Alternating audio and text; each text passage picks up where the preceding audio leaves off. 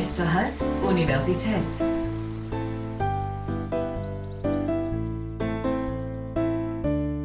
b Podcast. Hallo und herzlich willkommen bei einer neuen Folge des 9b Podcast. Heute wird es technisch, denn wir reden über Deepfakes. Die Entwicklung künstlicher Intelligenz hat in den letzten Jahren viele Fortschritte gebracht, wie zum Beispiel das autonome Fahren. Aber sie bringt auch Risiken mit sich, wie das noch recht junge Phänomen der Deepfakes. Und ich freue mich sehr, heute Benjamin Kreis hier bei uns im Podcast begrüßen zu müssen. Er ist IT-Sicherheitsexperte. Mit ihm werde ich heute die gesellschaftlichen Auswirkungen von Deepfakes äh, diskutieren. Benjamin, stell, stell dich unseren Hörern doch zu Beginn einmal kurz vor. Danke dir und von mir auch nochmal herzlich willkommen. Ich bin äh, Benjamin Kreis. Ich habe vor vier Jahren mit einem guten Freund von mir zusammen die Red Fox Infosec GmbH gegründet. Wir kümmern uns um offensive IT- und Informationssicherheit, was bedeutet, wir machen Penetration Testing, also wir testen Netzwerke auf deren Sicherheit und machen Informationssicherheitsberatung. Das heißt, wir bewegen uns im Bereich Schulungen und Beratung Richtung ISO 27001 und haben damit natürlich auch Berührung mit Deepfakes und allem, was Betrug in der digitalen Welt so mit sich bringt. Das heißt, deine Kunden hatten auch schon Fälle von Deepfakes? Aktuell noch nicht. Also Social Engineering und gerade was Phishing angeht, ist momentan noch sehr mailbasiert. Auch aus dem Grund, weil sich die Angreifer nicht verbessern müssen. Es kann momentan mit Phishing nur per Mail noch viel erreicht werden. Es wird in Zukunft aber mehr kommen. Es gibt schon die ersten Audio-Fakes, also Audio-Deepfakes, in der tatsächlich, ich glaube, es war in Asien, auch ein CEO betrogen wurde, indem seine Stimme gefälscht wurde, um äh, Finanztransaktionen zu ermöglichen. Ja, darauf kommen wir später noch genauer zu sprechen. Und dann lasst uns vielleicht mal nochmal ganz generell starten. Was sind Deepfakes überhaupt? Also Deepfake gibt es in zwei Möglichkeiten. Da geht es darum, dass entweder Video oder Audio von der Person gefälscht wird. Es geht meistens über einen KI-Algorithmus, der aus einem, aus ganz viel Videomaterial Material sammelt und daraus dann mit einem, über ein Video die Daten drüber legt quasi. Das heißt, ich nehme mich auf, wie ich zum Beispiel erzähle, dass Amerika jetzt pleite geht und nehme danach ganz viel Videomaterial vom Präsidenten und lasse es dadurch drüberlegen und die KI baut dann daraus ein Video, in dem es aussieht, als würde der Präsident selbst die Rede halten. Das gleiche geht mit Stimme auch. Das heißt, man kann auch, wenn man ganz viel Stimmmaterial sammelt, was natürlich in der aktuellen Zeit sehr einfach ist, ich kann auf YouTube von bekannten Persönlichkeiten ohne Ende Videomaterial und auch Stimmmaterial sammeln und kann damit dann mal über meine Stimme die richtige Stimme drüberlegen lassen. Kennen viele vielleicht aus so Hollywood-Streifen, in denen das schon gemacht wird. Da ist es noch gefakter Deepfake, aber wir sind technisch auch so weit, dass es möglich ist. Mhm. Also kann man sagen, dass je mehr Material von einer Person verfügbar ist, desto einfacher wird es, ein Deepfake zu produzieren. Genau, je mehr Material man hat, umso einfacher wird es, umso mehr Grundlage hat die KI und wie wir beim maschinellen Lernen kennen, ist je mehr Informationen ich habe, je mehr Basis ich habe, umso besser wird das Endprodukt. Mhm. Ja, wir haben jetzt schon viel über KI gesprochen. Äh, wo kommt denn diese Technologie sonst noch zum Einsatz, außer bei Deepfakes? Du meinst die zum Ersetzen von Bildern und von Bildmaterial? Nö, generell die künstliche Intelligenz. Ah, da gibt es viele verschiedene Möglichkeiten. Ähm, kann man noch gar nicht alles auf einmal erzählen. Was aber im Bereich Video und im Bereich Bildmaterial noch ganz gängig ist, ist die Erkennung von Fahrzeugen, also beim autonomen Fahren, die Erkennung von Fußgängern, von Zebrastreifen, von Ampeln, von Geschwindigkeitsschildern. Das von, mit Geschwindigkeitsschildern haben wir aktuell auch schon. Also, dass das Auto beim Fahren erkennt, in der Zone ist jetzt, hier ist ein 80er-Schild, ich muss hier 80 fahren und dann im Auto auch anzeigt, dass es diese Geschwindigkeit gibt. Ist, glaube ich, das bekannteste Beispiel, was auch die meisten kennen. Und die Teslas, die aktuell so sauber fahren, dass es nicht ganz viele Unfälle gibt. Die, mhm. Da basiert die Technologie auf dem Ähnlichen. Also würdest du sagen, ist das noch eine sehr junge Technologie, die noch in den Anfängen steckt? Ja, jung nicht. Algorithmen gibt es, seit es Computer gibt. Allerdings diese Ausnutzung, gerade durch Videomaterial und auch durch Stimmen, nimmt jetzt auf jeden Fall sehr an Fahrt auf, auch weil in dem Bereich einfach viel mehr passiert. Ja, du hast jetzt schon mal erzählt, wie so der Deepfake technisch funktioniert. Wie einfach ist es deiner Meinung nach, einen authentischen Deepfake zu produzieren, wenn man jetzt kein Deepfake-Experte ist? Ja, was ganz gut ist, also beziehungsweise was relativ einfach ist für die für Deepfakes und für die Erstellung. Es gibt schon viel Software am Markt und ich brauche kein großes technisches Verständnis von den Algorithmen dahinter oder wie das Ganze funktioniert. Ich kann mir zum Beispiel bei einem Vortrag, den wir gemacht haben, habe ich meinen Geschäftspartner vertreten quasi mit einem Deepfake. Und die Software, die ich benutzt habe, die ist frei verfügbar. Die kann man sich jeder runterladen. Man muss auch nur ein Bild hinterlegen in dem Fall. Deswegen ist der Fake nicht ganz so gut. Allerdings die Benutzung ist für jeden, der einen Videoeditor oder ein Malprogramm benutzen kann, der kann in der Regel auch Software benutzen, mit dem man Fakes erstellen kann. Mhm. Und wie habt ihr das dort auf dieser Konferenz angestellt, dass äh, ihr den Geschäftspartner gefaked habt? Also war ein Vortrag, ein Vortrag online, was ganz gut war, weil die Videoqualität nicht super ist bei der Software, die wir benutzt haben. Das bedeutet, ich nehme nur ein Foto von meinem Geschäftspartner und lege das über die Software drüber und die KI berechnet dann, wenn ich mich bewege, wie sich das Gesicht bewegen müsste, wie sich die Augen bewegen, wenn der Mund aufgeht, bewegt den Mund. Das funktioniert an sich ganz gut. Es ist allerdings nicht so hundertprozentig, dass es nicht auffallen würde, wenn man 100% das Bild im Vollbild sieht, dann sieht man, dass es ein bisschen hakt an manchen Stellen, wenn die Übertragung nicht gut ist. Wenn man dann aber darauf ausweicht und sagt, dass man sowieso wegen Corona und zu Hause gerade keine gute Qualität hat und das Netzwerk momentan viel zu langsam ist, dann glauben einem die Leute schon, dass das Video nicht richtig übertragen wird, weil sie das kennen aus dem Alltag. Und das ist auch ein, was, was Deepfakes realistischer machen kann, wenn ich sie als Angriffsmethode benutze, indem ich einfach ein bisschen was auch auf die schlechte Internetverbindung schiebe, darauf, dass die Verbindung nicht so super ist. Weil dann erwarten die Leute kein perfektes Bild und erwarten, dass das Bild ruckelt. Und wenn es das dann tut, ja perfekt, dann habe ich genau das erreicht, was ich erreichen will. Ja, Deepfakes sind ja schon eine Bedrohung, weil zum Beispiel wenn man ein Online-Bankkonto eröffnen möchte, muss man sich per Video authentifizieren. Also würdest du sagen, sind solche Prozesse auch durch Deepfakes zunehmend in Gefahr? Noch nicht. Ich habe selbst letztens erst den Prozess einmal durchgemacht. Die Gefahr ist den Banken noch bekannt, weswegen die schon Prozesse integriert haben in die Verifizierung von Personen, in denen darauf geachtet wird, ob es tatsächlich eine, eine, reale Person ist. So muss man zum Beispiel aufstehen, sich wieder hinsetzen, schnell den Kopf drehen, den Ausweis muss man vorzeigen und sehr langsam bewegen, damit er sieht, ob das Bild flüssig ist. Das heißt, aktuell ist die gerade die Live-Übertragung nicht so gut oder noch nicht so gut, dass man damit alles hundertprozentig übersetzen kann. Allerdings wird es in Zukunft kommen, wenn die Rechnungsleistung besser wird, wenn die Algorithmen besser werden, dann wird sich auch sowas schneller erstellen lassen und live reproduzieren können. Also gehst du davon aus, dass sich auch der technische Fortschritt bei Deepfakes exponentiell entwickeln wird? Also dass es immer einfacher wird und die Deepfakes immer besser und authentischer werden? Ich denke schon, es kommt auch ein bisschen darauf an, in welcher Sparte es gerade gebraucht wird. Wenn wir jetzt mal in die Gaming-Industrie schauen, sollten wir irgendwann dahin kommen, dass die Gaming-Industrie tatsächlich die echte Person ins Spiel transportieren will, dann werden wir einen riesigen Sprung erwarten, weil sobald, da steckt sehr viel Geld dahinter mhm. bei der Gaming-Industrie.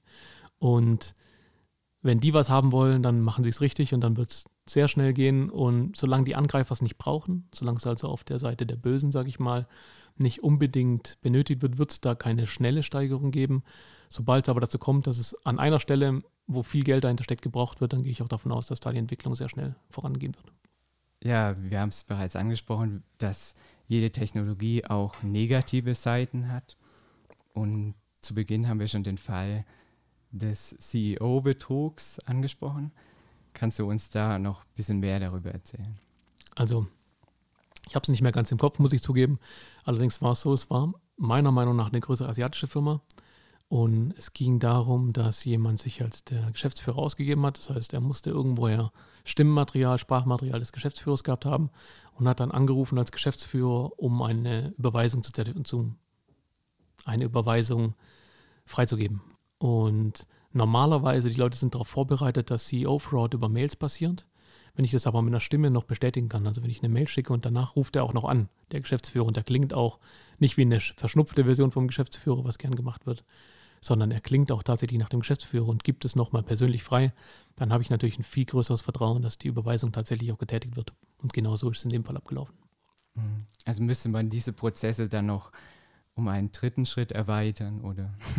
Ja, wenn es tatsächlich, und das ist eine schwierige Sache bei, bei Deepfakes, wenn wir in die Zukunft denken und wenn wir an dem Punkt sind, an dem wir wirklich eins zu eins Stimme und Bild übersetzen können. Das heißt, ich kann nicht mehr verifizieren, ist mein Gegenüber tatsächlich mein Gegenüber, wenn ich online oder am Telefon bin. Dann muss man sich überlegen, wie kann man noch verifizieren, dass ich mit der richtigen Person arbeite. Dann brauche ich, wie ich das bei Mails jetzt schon habe, irgendeine Form von Zertifikat oder irgendwas, was ich benutzen kann, damit ich nachweisen kann, okay, ich bin tatsächlich die Person, mit der du reden willst. Und es ist nicht irgendjemand, der irgendwo anders sitzt mhm. und mich betrügen will zum Beispiel. Ja, allgemein die Authentiz Authentizität sämtlicher Audios und Videos ist ja durch Deepfakes in Gefahr. Und wenn genau. wir zum Beispiel an Gerichtsprozesse denken, an Beweismaterial, ist das durch Deepfakes ja auch zumindest in der Glaubwürdigkeit gefährdet. Auf jeden Fall. Wir haben das ja auch jetzt schon, dass auch zum Beispiel im US-Wahlkampf in der vor der ersten Amtszeit vom Trump war es ja auch so, dass teilweise über Videos, die gar nicht mal deepfaked wurden, sondern gab bei Nancy Pelosi gab es ein Beispiel, da wurde das Video künstlich verlangsamt, wodurch sie betrunkener gewirkt hat.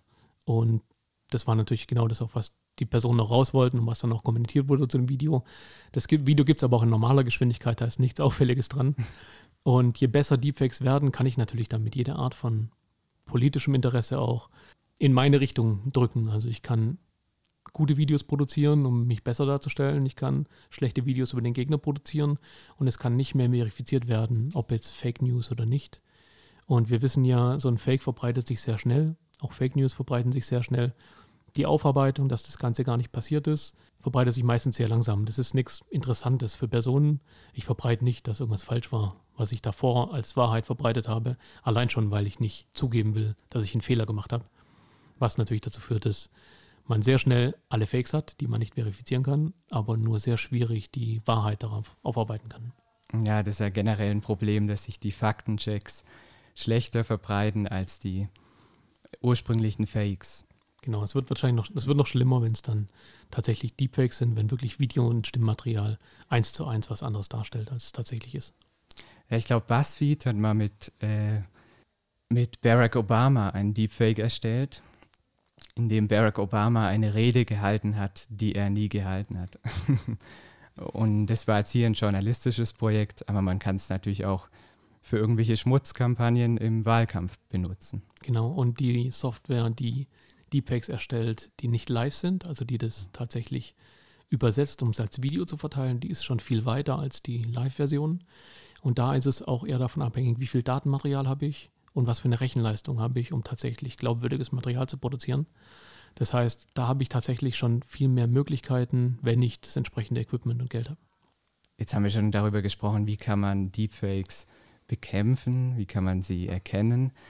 Gibt es da schon Technologien, um Deepfakes zu identifizieren? Es gab für die allererste Version, also eine ganz frühe Version von, von diesen Videofakes, als es bekannter geworden ist, die konnten nicht blinzeln. Also da, die Software konnte nicht Blinzeln darstellen. Weswegen dann Algorithmen geschrieben wurden, die Videos analysiert haben, ob die Person in dem Video in einem Zeitraum, der für Menschen normal ist, blinzeln. Allerdings wird die Software natürlich auch besser und Blinzeln funktioniert zum Beispiel in der Live-Umsetzung schon ganz gut. Das heißt, da ist das gleiche wie die Entwicklung von Antivirensoftware. Also die Verteidigung rennt quasi dem Trend hinterher und versucht alles um das gleichzeitig aufzudecken und schauen zu können, wurde da was verändert am Video, kann man da irgendwas sehen. Und das wird sich auch weiter so ein Katz-und-Maus-Spiel werden, denke ich. Ja, ich denke gerade die Technologie Deepfakes, die auf künstlicher Intelligenz basiert, also die profitiert von dem allgemeinen Fortschritt in der künstlichen Intelligenz. Und es ist immer schwierig zwischen der guten Nutzung und der schlechten Nutzung da zu unterscheiden. Ja, man kann das ja auch für was Gutes benutzen. Also wir haben es ja zum Beispiel auch gesehen bei einem der Fast and Furious Teile, als der Hauptdarsteller gestorben ist, da haben sie ja teilweise per CGI weiterentwickelt und auch über seinen Bruder drüber gelegt, das, was natürlich sehr einfach war, weil das Gesicht relativ ähnlich war. Das heißt, man kann das auch für gute Sachen benutzen und tatsächlich auch für Filme, für die Verarbeitung von Filmen weiter nutzen, für einen guten Zweck, theoretisch. Im Fall dir da noch weitere positiven positive Zwecke von Deepfakes ein? Jetzt wird es schwierig, tatsächlich wenige, weil, also wir haben natürlich auch als in der IT-Sicherheit einen anderen Blick auf Dinge. Wir sehen immer nur, wie man was angreifen kann. Mhm. Allerdings, na, Filme sind so das bekannteste, was mir jetzt einfällt. Ansonsten wird es schwierig, was man noch damit machen kann. Also, was jetzt wirklich nur einen positiven Zweck hätte und keinem irgendwie entweder monetär oder politischen Vorteil bringt. Ja. Äh, du hast zu Beginn gesagt, dass du bisher noch in deiner Arbeit als Sicherheitsexperte wenig mit Deepfakes zu tun hast. Weißt du, wie verbreitet Deepfakes aktuell schon sind? Also gibt es da Statistiken dazu? Nichts, was mir bekannt wäre, gibt es sicherlich irgendwo. Also es gibt sicherlich schon Leute, die da Informationen sammeln. Allerdings ist es auf den Konferenzen, auf denen wir waren, den Messen, denen wir waren und den Leuten, mit denen wir Kontakt haben, das ist noch kein sehr großes Thema. Also man hört immer wieder mal davon, dass es das gibt und dass es auch eingesetzt werden kann. Aber wie ich eingangs schon gesagt hatte, es ist momentan für Angreifer viel einfacher, Dinge auszunutzen, die schon länger da sind, wie Phishing-Mails oder auch Zero-Days-Schwachstellen in Programmen, als dass sie wirklich sich darauf fokussieren müssen, das einzusetzen, um ihr Ziel zu erreichen. Ja, also sagst du einfach, dass der Aufwand zu hoch ist. Genau, so kann man es sagen. Also der Aufwand ist einfach viel zu hoch. Was Gutes zu produzieren, das geht auch aktuell noch mit weniger Aufwand und natürlich werden die sich nicht groß Arbeit machen, wenn es nicht nötig ist. Mhm. Und auch die sozialen Netzwerke, äh, ist denen das Problem bewusst oder ist es dort auch eher noch so Neuland? Also bewusst wird es ihnen auf jeden Fall sein. Ich kann mir nicht vorstellen, dass gerade die Großen das nicht auf dem Schirm haben. Aber die tun sich ja teilweise auch schon schwer, Fake News zu unterbinden und da hinterher zu sein, auch weil sie nicht immer genau, also per Algorithmus nicht immer genau rausfinden können, ist das jetzt eine Fake-Nachricht oder nicht, sondern da muss manuell wahrscheinlich noch viel bearbeitet werden. Und das heißt, bewusst auf jeden Fall, dass das in Zukunft ein Problem wird. Ich denke, da gibt es noch keine Mechanismen und da werden die auch erst was machen, wenn sie müssen. Generell habe ich eher so das Gefühl, dass gerade auch die sozialen Netzwerke den Regularien eher hinterherlaufen. Das heißt, die warten, irgendwas umzusetzen, wenn sie müssen und werden vorher nicht viel Geld in die Hand nehmen, um irgendwas umzusetzen, was ihnen nicht finanziellen Vorteil bringt. Ja, das sehen wir ja gerade bei der Bekämpfung von Hate Speech also Hasskommentaren, dass auch dort nur sehr zögerlich reagiert wird und die Politik eigentlich erst durch Regularien die sozialen Netzwerke dazu bringt, überhaupt etwas zu unternehmen. Genau, also da wird niemand, glaube ich, irgendwas aus Mitleid oder aus sozialem Engagement raus tun. Das wird eher entweder durch die ähm, Nutzerschaft, die sie haben, durch die Nutzer, die sie haben, forciert oder durch Regularien, gesetzliche Regularien durchgedrückt. Ansonsten wird da nicht wirklich viel passieren, denke ich. Mhm. Ja, dennoch wird das Phänomen wahrscheinlich in Zukunft zunehmen. Und hast du irgendwelche Tipps für Unternehmer oder Privatpersonen, wie man jetzt mit solchen Deepfakes umgehen sollte? Also wie kann man sie erkennen? Im Grunde genommen ist es die gleiche Empfehlung, die wir schon für alle anderen Arten von Social Engineering rausgeben, dass man mit einem wachen Auge durchs Leben geht und dass man Dinge auch hinterfragt, auch wie jetzt schon bei Fake News, wenn ich eine Nachricht lese auf Facebook, Instagram oder wenn mir irgendjemand was erzählt, dass ich vielleicht erst kurz hinterfrage, macht es Sinn, was ich da höre? Macht es Sinn, was gerade passiert? Oder ist es vielleicht doch irgendwas, was ein bisschen zu abgehoben ist? Wir haben das ja jetzt auch schon im aktuellen Wahlkampf, dass teilweise an manchen Stellen, gerade in den sozialen Medien, Informationen verbreitet werden, die nicht hundertprozentig zutreffend sind, die zwar zutreffend sein könnten, die sind nicht ganz abwegig, allerdings einfach unwahr sind. Und das gleiche gilt für Videos und für Audio auch. Das gleiche beim Enkeltrick, der ja gerne angewandt wird von Verbrechern im realen Leben, sage ich mal. Das gleiche kann ich digital ja auch machen über Deepfake. Und da ist auch der gleiche Hinweis. Hinterfragen, macht es Sinn, wenn jetzt mein Enkel anruft und möchte 500 Euro haben und der klingt vielleicht wie mein Enkel. Ist das was, was einfach so passiert, was ich einfach so machen kann? Also sollte man da jetzt weniger mit technischen Abwehrprogrammen reagieren, sondern vielmehr einfach seinen persönlichen, gesunden Menschenverstand nutzen. Ist auf jeden Fall ein guter Punkt, ähm, weil der soziale, äh, der gesunde Menschenverstand, den haben wir immer. Also den kann man auch immer einsetzen. Technisch werden wir der Technologie auch wie bei Antivirensoftware immer hinterherrennen. Das heißt, es ist auf jeden Fall in allen Fällen wichtig, wie gesagt, nicht nur bei Deepfakes, auch bei Fake News, bei Mails, eigentlich bei allem zu hinterfragen, ob das tatsächlich auch sinnvoll ist, ob das in meinen gewohnten Arbeitsalltag passt, passt es in die Prozesse, die es im Unternehmen gibt, auch zum Beispiel. Und wenn etwas da raussticht oder nicht passt. Ich sage meinen Kunden auch immer, wenn etwas zu schön ist, um wahr zu sein, dann ist es meistens halt auch nicht wahr. Mir schenkt kein Prinz aus Saudi-Arabien irgendwie ein paar hunderttausend Euro. Ich habe keine Verwandten in Nigeria, die mir irgendwie noch Geld schenken wollen. Sowas passiert nicht. Und trotzdem fallen leider auch darauf immer wieder Leute rein. Das gleiche gilt, auch ein wichtiger Punkt eigentlich, das anzusprechen. auch für diese ganzen Heiratsvermittler, Hochzeitsvermittler, die dann irgendwie sich auch aus Orten melden, die ganz weit weg von hier sind und dann sagen, ja, äh, eine Beziehung aufbauen zu der Person und dann aber Geld brauchen, damit sie den Notar bezahlen können, damit sie den Flug bezahlen können. Seid da vorsichtig, wenn ihr Leute online kennenlernt. Es klingt zwar immer schön und ich kann es auch vollkommen nachvollziehen, aber es muss nicht immer das sein, was es vorgibt zu sein. Und es ist immer besser, jemanden auch mal real zu sehen, bevor man viel Geld in die Hand nimmt und danach darauf sitzen bleibt. Ja, ist auf jeden Fall ein sehr wichtiger und guter Tipp an alle. Und du hast vorhin den Begriff Social Engineering angesprochen. Könntest du den nochmal genauer erklären? Unter Social Engineering versteht man im Allgemeinen das Ausnutzen zwischenmenschlicher Beziehungen. Das heißt, wir sagen immer, wir hacken den Menschen statt ein Netzwerk. Vor allem, weil wir einen Menschen nicht updaten können.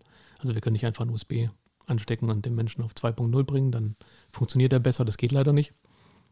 Und gut, was heißt leider? Und beim Social Engineering wird diese Beziehung ausgenutzt, vor allem, dass Menschen auch entgegenkommend sind und normalerweise auch immer gut gewillt und eher gutgläubig als ähm, Sachen immer zu hinterfragen. Und das wird von Angreifern ausgenutzt, um dadurch Informationen zu bekommen oder Betrug zu begehen oder Zugang zu Systemen oder Informationen zu haben, die sie normalerweise nicht haben dürfen. Da gibt es ein ganz gutes Beispiel aus einem Buch von Kevin Mitnick, einem großen Social Engineer aus Amerika. Die Zielperson, in der es in dieser Geschichte geht, ist ein Mensch, der hat Spielschulden, 4000 US-Dollar Spielschulden bei einem großen Kredithai in der Stadt. Und der Kredithai geht zu einem Social Engineer und sagt, hey, wenn du mir das Geld besorgen kannst, bekommst du 10% obendrauf als Interest.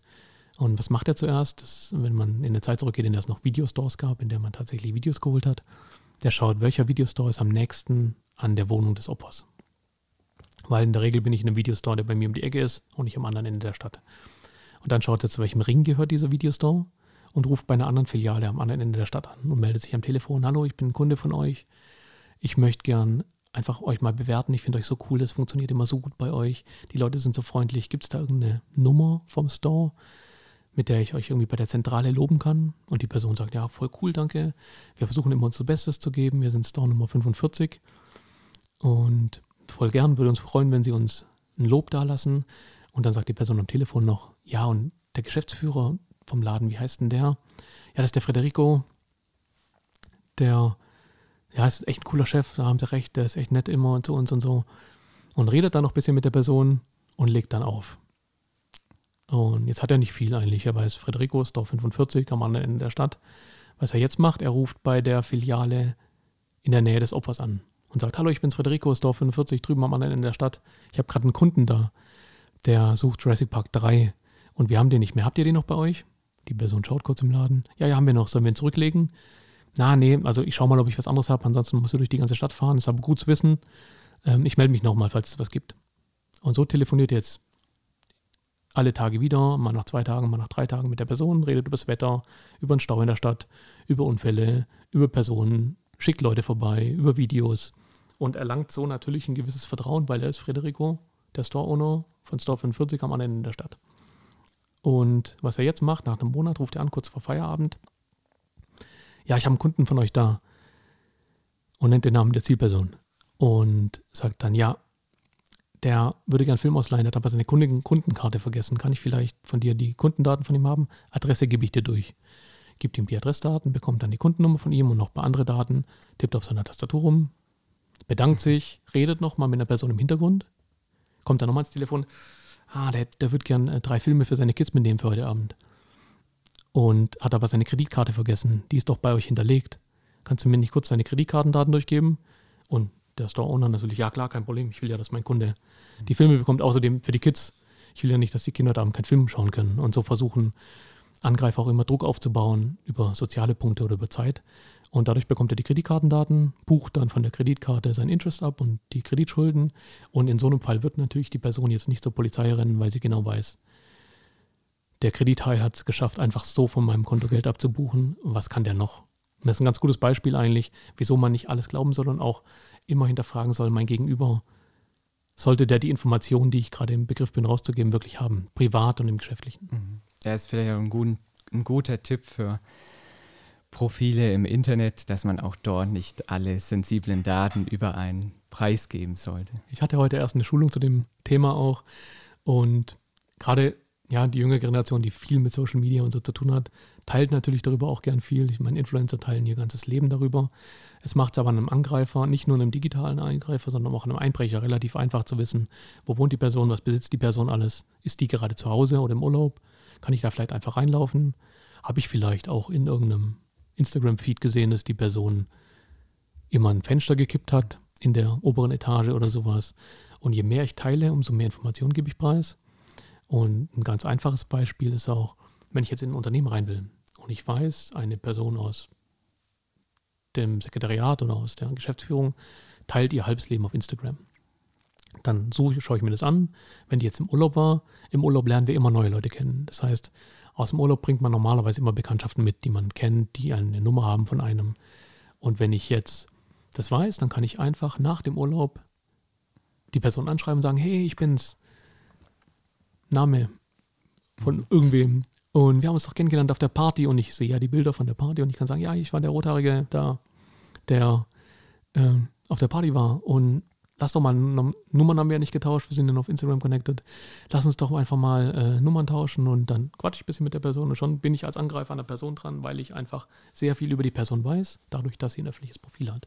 Und kann dadurch vielleicht auch, ich schicke dir Bilder, hab noch coole Bilder gemacht auf der Party, kann ich dir schicken, gib mir doch mal deine Mailadresse. Jetzt sitzt die Person im Büro und benutzt dann ihre Büro-Mailadresse statt die private, was öfters mal passiert. Und dann kriegt sie einen ZIP-File, das heißt bilder.zip. Und da sind halt keine Bilder drin, sondern Schadsoftware. Das wäre auch ein möglicher Angriffsweg, der relativ einfach ist und nur dadurch ermöglicht wird, dass ich sehr viel Information im Internet habe. Mhm.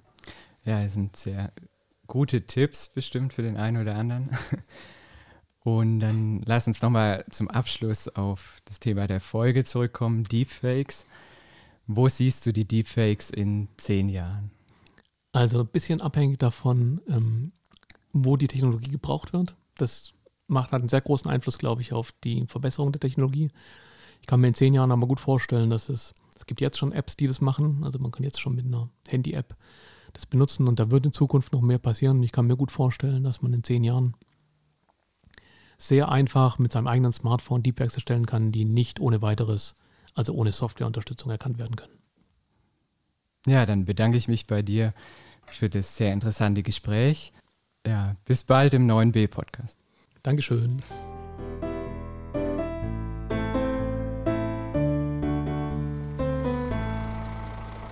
Enthaltestelle. Wir bitten alle Fahrgäste auszusteigen.